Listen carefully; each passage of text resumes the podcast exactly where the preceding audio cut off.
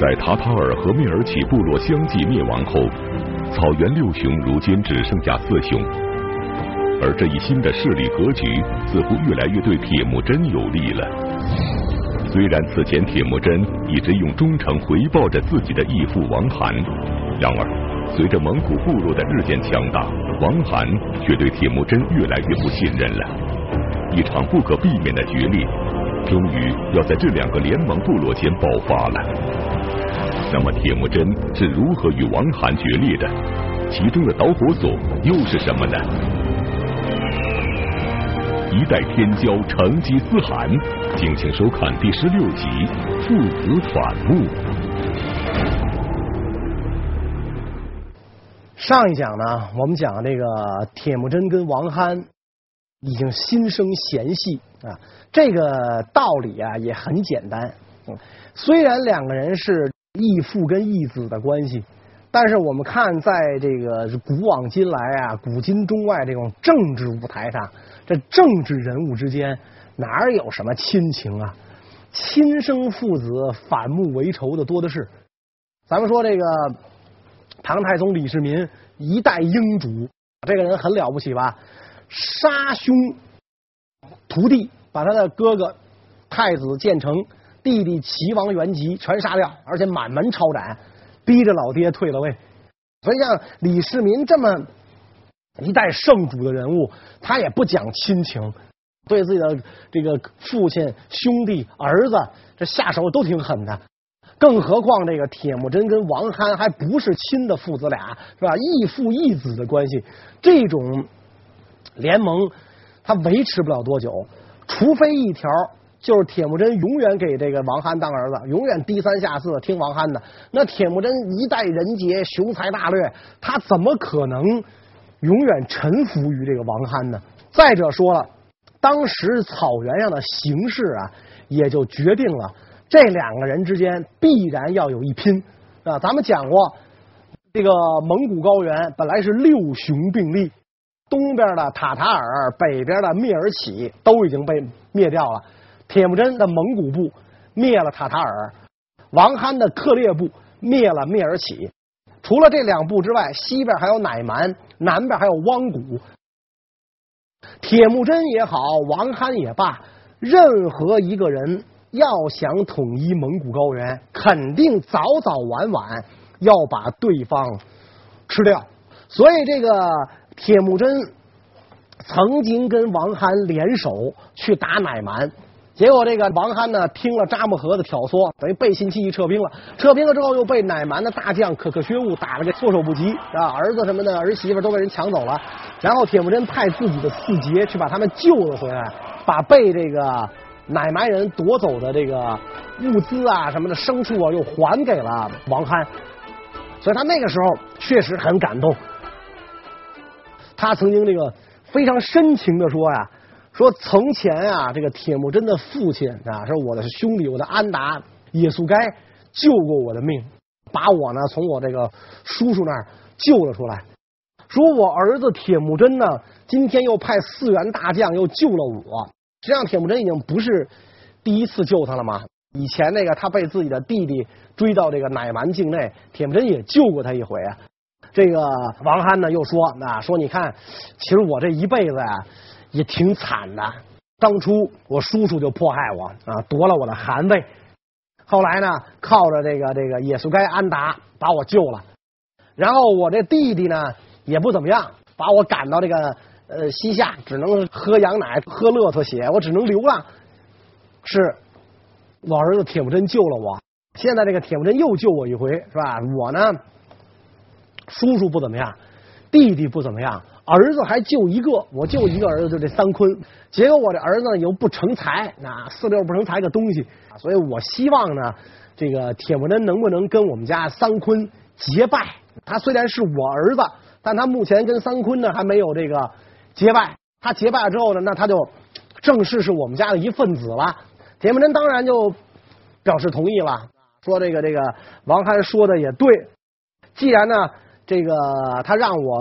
跟这个三坤结拜，这好歹对他也是一个约束啊！因为我是心甘情愿的、真心的把他当做父亲，他未必呢就真把我当儿子。既然现在他提出来让我跟这个三坤结拜，这怎么着呢？也是好事儿。那好吧，啊，说那就跟三坤就结拜吧。于是呢，这个铁木真就来到这个汪憨的部落当中，两边呢就会盟，在这个图拉河畔啊，那那歃血为盟啊，跟这个三坤结拜为兄弟。那这样一来的话，表面上看啊，两边的这个关系就更铁了，而且两边这个发的这个誓言啊，掷地有声。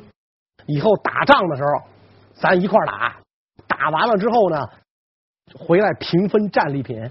如果有人挑拨咱们的关系，咱们谁都不要被这个挑唆，咱们一定要当面锣对面鼓，把话讲清楚，消除误会啊！咱们两部要世代友好，永结安达。这誓言发的掷地有声，后来呀、就不是那么回事了，是吧？所以不能把那个誓言太当回事，两国之间更是这样啊，世代友好，子子孙孙友好下去，不可能的。从古今中外的历史中，我们不难看出，这样的政治契约从来都不是牢不可破的。在利益的驱使下，今天的朋友可能就是明天的敌人，而今天的敌人为了共同的利益，随时可以结成新的联盟。那么，蒙古部落和克烈部的利益之争，会因为歃血为盟的誓约而缓解吗？他们之间的友谊到底能维持多久呢？所以，这个图拉河双方会盟说的是特别好。这个誓言刚一发完，双方马上就分裂了，是吧？马上就分裂，后来就打起来了。起因是什么呢？铁木真呢想把两部的关系啊弄得更牢靠一点啊，所以呢就到这个王憨部落呀去提亲。问题就是铁木真这个提亲呢很有意思啊。他让王憨的女儿嫁给自己的长子术赤，然后呢，把自己的女儿嫁给王憨的孙子，也就是三坤的儿子。哎，你听这不对，这辈分乱了，是吧？铁木真是这个王憨的养子，那王憨的女儿就应该是铁木真的干妹妹。也就是术赤的干姑姑，所以他让这个王憨把女儿嫁给术赤，这实际上等于呢，就是给人家这个王憨家呀降了一辈儿。当然，他草原上这个这个当时这个民族之间啊，他尤其有的时候实行这个收继婚，他对这个辈分不是很在乎。但是要把自己的女儿呢嫁给三坤的儿子，这个辈分倒是对的。所以派使者去一说亲，三坤很愤怒的拒绝了。三坤为什么愤怒拒绝呢？三坤说：“咱们家的孩子嫁到了他家，只能呢在门口冲北边坐着。他本来是铁木真的妹妹，现在变成铁木真的儿媳妇了，他降辈了，只能服侍人家。说反过来，他们家闺女要是嫁过来，却要坐在上首，冲着南，冲着门框坐着。所以这个我绝不答应。因此，这个三坤就把这门亲事啊给回绝了。”这提亲的使者呢，回来跟铁木真一说，说您您这个一片好心，让桑坤这小子当成驴肝肺了，他给回绝了。铁木真心中十分不快啊，等于这个婚事没有圆满解决，那铁木真很不快。那么这个时候，扎木合、阿勒坦、呼查尔、达里台，就这些从铁木真那儿背叛出来的这帮人，穿进了这个桑坤的这个大帐啊，就开始挑拨离间，挑唆这个桑坤啊，就跟桑坤就讲：我安达这个人呢，他在口头上认你父亲为父，他实际上呢，他瞧不起你们啊，他想把你们这个部落啊吞并啊。据我所知，他跟乃蛮暗通消息，他想呢勾结乃蛮把你们灭掉啊。那扎木合这人明显就是。造谣嘛，无中生有，根本就没有这种事儿。他说，所以咱们绝不能上他这个当啊，咱们呢得这个先下手为强。他说，你要是怀疑我说的话，你问问这个铁木真这俩叔叔一哥哥是不是这么回事？然后这个三坤就转过脸来，就问这个阿勒坦呐、打理台啊，这呼查尔问这仨人啊，说扎木合说的对吗？这仨人频频点头，没错。甚至还有的这个投奔过来的这蒙古贵族啊，声泪俱下的跟那个桑坤讲啊，说只要您老大您发话，您一声令下，您令旗指到哪儿，我就跟您冲到哪儿打到哪儿，哪怕是百尺竿头，万丈深渊，我都跟着您往下跳。桑坤这个蠢货呀，被这些个人七嘴八舌一忽悠。他本来就很简单的大脑，这个时候就变得更简单了。他就真觉得打败铁木真不在话下，自己应该是草原的雄主了啊！咵一下，这个飘飘然忘乎所以。于是呢，就派人，他就来来这个这个找自己的这个父亲啊，就把扎木合这些人说的话跟王罕讲了啊，说咱们要跟铁木真干仗啊，咱们打败铁木真。扎木合说了啊，铁木真呢？要来攻打我们啊！因此呢，咱们先下手为强，咱们绝对不能让铁木真呢见了仙儿。桑坤对铁木真的仇恨并非无中生有。据史料记载，在铁木真不计前嫌将王罕从乃蛮人的手中救出来后，王罕一度被铁木真的宽大胸怀所感动，甚至想要剥夺桑坤的继承权，把汗位直接传给铁木真。虽然这样的想法转瞬即逝，然而为了避免节外生枝，桑坤还是决定除掉铁木真。那么桑坤会如何付诸行动？他会采取什么样的手段去对付铁木真呢？王憨这个时候呢，还真没糊涂到这份上啊！他很不以为然。你别听他的，我跟铁木真。情同父子，他是我干儿子，是吧？是你干哥哥，他不会干出这种事儿来的。你放心，你你别听扎木合这帮人胡说八道，说你退去吧，退去吧。所以这个这个使者就只好回去了。桑昆一看，派使者去见他父亲不管用，王涵不听这一套。过了几天，自己骑着马，颠吧颠亲自来了，跟这个王涵讲。您说扎木合是小人，说现在可倒好，铁木真的亲叔叔、堂叔、堂哥这些人都跑到咱那儿归顺咱们，然后给咱传递消息，告诉咱们铁木真要对咱们不利。扎木合的话您可以不信，他的叔叔、哥哥这些人没有必要帮着咱们吧。啊，人家不就是路见不平拔刀相助吗？人家不就基于正义，基于这个这个良心，人家主动揭发铁木真的恶行吗？说这你总不能不信了吧？这个王憨到这个时候啊，也就有点犯糊涂了。啊，犯糊涂之后呢，他就跟这个桑坤就讲，那说铁木真啊，你看这铁木真多次为我解脱危难，咱实在是应该念着人家的好，那咱不应该这个背叛人家。而且我呀也老了，我希望我活着的时候啊，别被人砍死，是吧？别这身首异处。我死的时候，我的尸体是完整的。所以他说这番话的意思呢，就是告诉桑坤，我不想跟铁木真打仗。但是呢，话锋又一转，他说：“这个你爱怎么干就怎么干，你怎么干呢？我不管。不过我觉得呀，谨慎点好。”啊，你看那个王涵这个老老狐狸嘛，啊，或者说这个老油条，他说了，我不想跟铁木真撕破脸啊，我不想跟他打仗。表面上看好像他在很维护这个铁木真，但是呢，他又说你想怎么干，我不管。等于他还是对这个就桑坤说的这些话呀，还是轻信了嘛。所以桑坤呢，一看自己的父亲这种态度，就非常生气。是吧？摔门就走，是吧？出去之后，桑坤就跟那个扎木合呀、什么阿勒坦呀这帮人就合计一番。呃，直接要是攻打铁木真的话呀，胜算不是很大，而且关键是这个，就算是打赢了铁木真，我们自己的损失啊也会很大。所以我们不直接攻打铁木真，那我们怎么办呢？我们这个呃骗铁木真来。啊，给他摆出鸿门宴啊！他原来不是向我们提亲，让我们聚了吗？现在我们答应，骗他来，酒席宴上就把他干掉。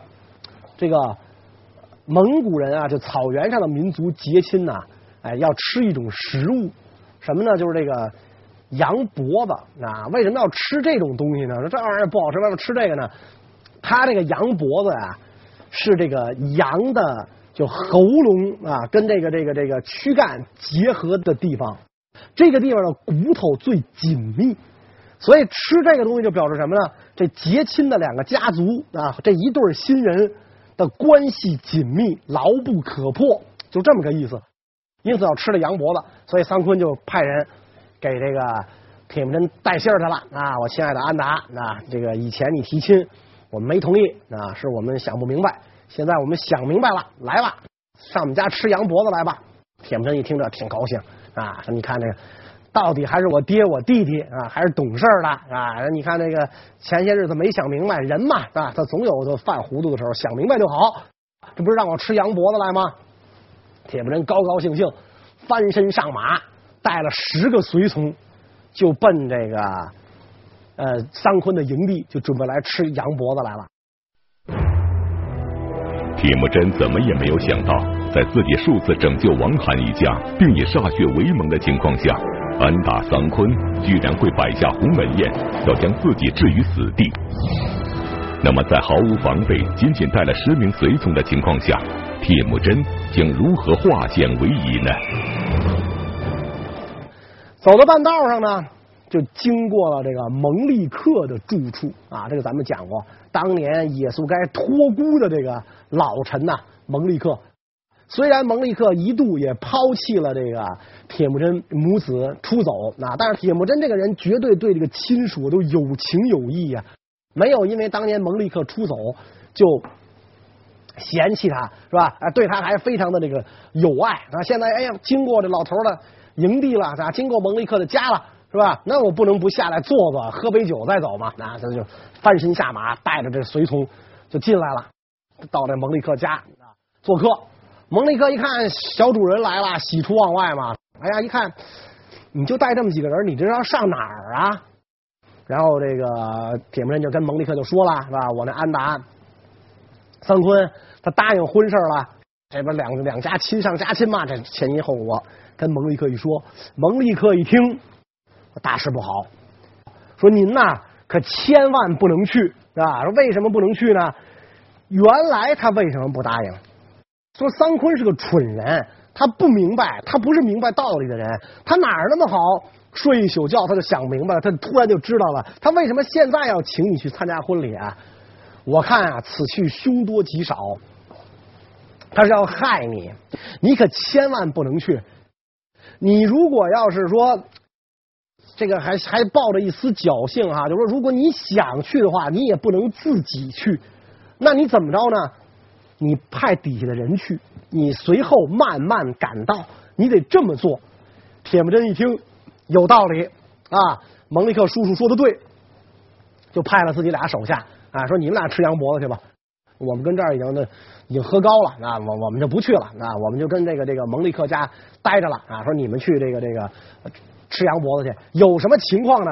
及时回报。于是这个这个这俩人就就到了这个。三坤的营地啊，说我们家主公，我们主人的马走不了了啊，那马这个比较疲弱，所以我们哥俩先来吃羊脖子来了啊。羊脖子跟哪儿呢？咱咱摆上咱吃。三坤这个气呀，是吧？我这想把你们主人弄来杀死，谁给你准备羊脖子吃了？所以就赶紧就跟底下这帮人商量，是吧？就是什么这个扎木合呀、阿勒坦，还是这些人就叫来商量。你看铁木真狡猾狡猾的，他太滑了啊！他居然没来，这怎么办？扎木合这帮人就出主意，不害怕。没来就没来，他肯定已经走到半道上了，他肯定是出来了，走到半道上了。而且呢，他现在就算怀疑咱们，他也绝对没有确凿的证据。既然没有确凿的证据，他就没有认真的准备。所以我们应当趁机出兵，偷袭铁木真，打他个落花流水。桑昆一听。好主意啊！大家回去准备，明天咱就出兵打铁木真个落花流水。大家就分头回去准备。这回去准备的时候啊，阿勒坦的弟弟叫野克扯连。这个野克扯连可不是前面那个野随野速干的爹了，啊，他同名。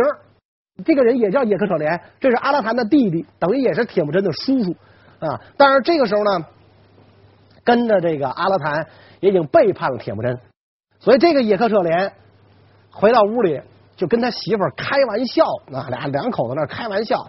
这个野客扯连就说：说明天我们就要对铁木真动手了啊，要要宰了铁木真。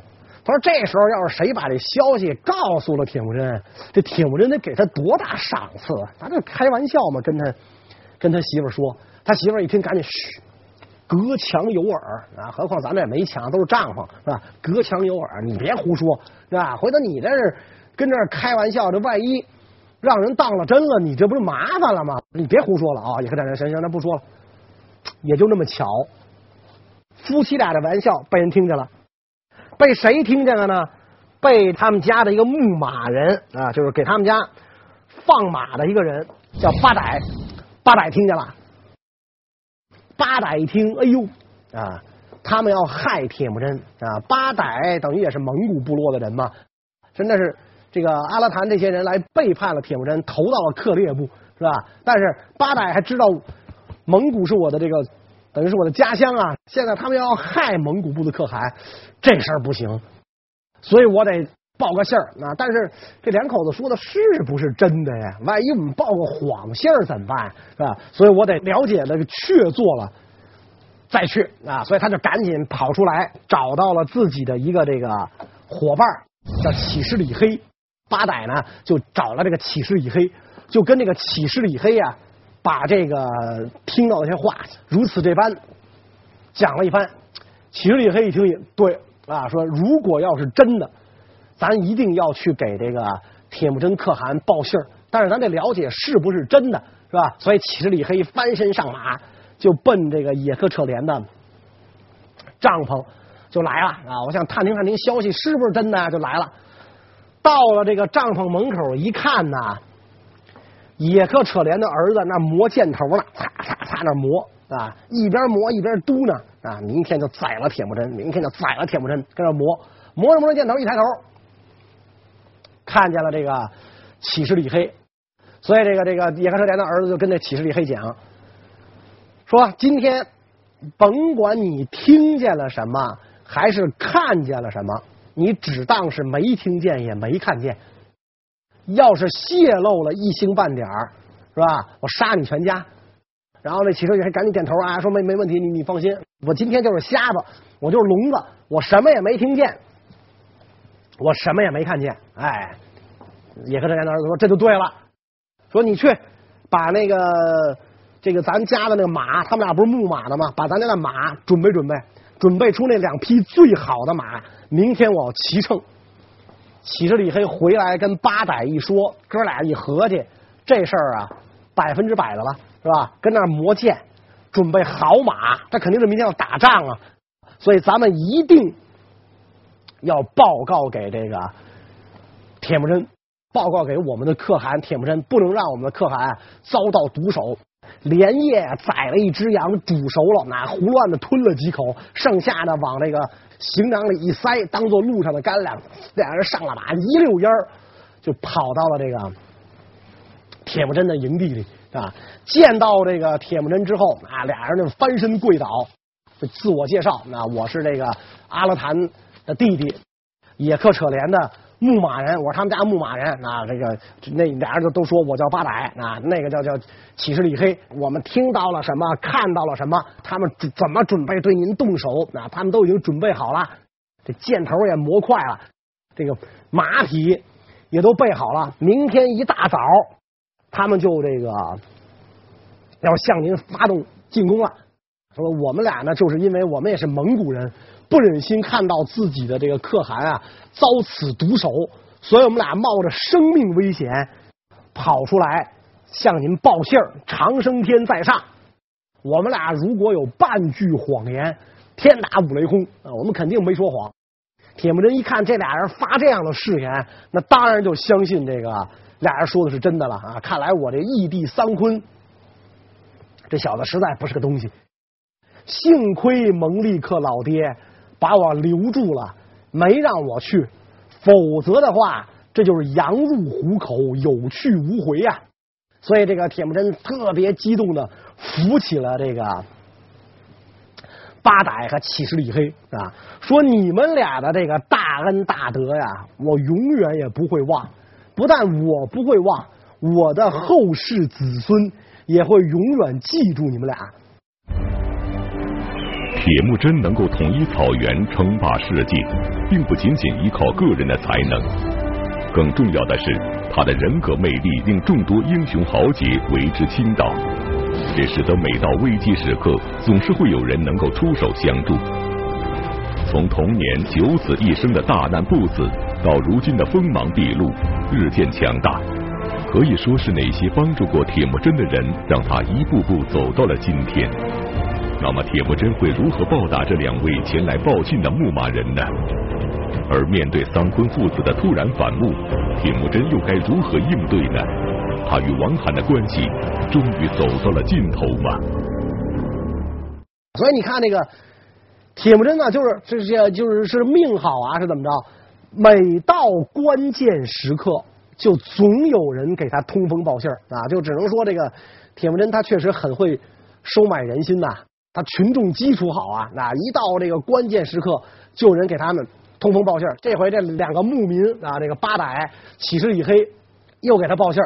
这一报信，他说他躲过了这一劫嘛。所以等后来这个铁木真建国之后，那这个大封功臣啊，就是说这个大蒙古国成立了之后，八歹被封为第五十五位功臣，封为这个达拉罕千户长。铁木真一共封了八十八个千户长，八歹是第五十五个，这个起事李黑是第五十六个啊，然后也加这个达拉罕的封号啊，达拉罕千户长。达拉罕不是官名，而是一种封号。铁木真一共就封过仨达拉罕，除了这个八歹和起事李黑之外，就是我们前面讲过的那个索尔汗施拉。也就是他的这个赤老温和陈白的父亲，这三位封了这么三位达拉罕。达拉罕在蒙古语里边啊，就是自由人的意思啊，自由自在有这样的一个意思。达拉罕有很多特权，什么特权呢？比如说宴会的时候，他们的待遇跟这个蒙古亲王啊，这个王室的待遇是一样的。然后他们可以随身配刀。他的侍卫可以带着箭筒啊，他们见大汗的时候可以带武器啊，还可以带箭筒，那就是可以带远射程兵器啊。你说你带刀，刺王杀驾，有可能四周卫士一拥而上就把你摁那儿了。你我射箭远了还可以射箭，就说明对他们非常信任。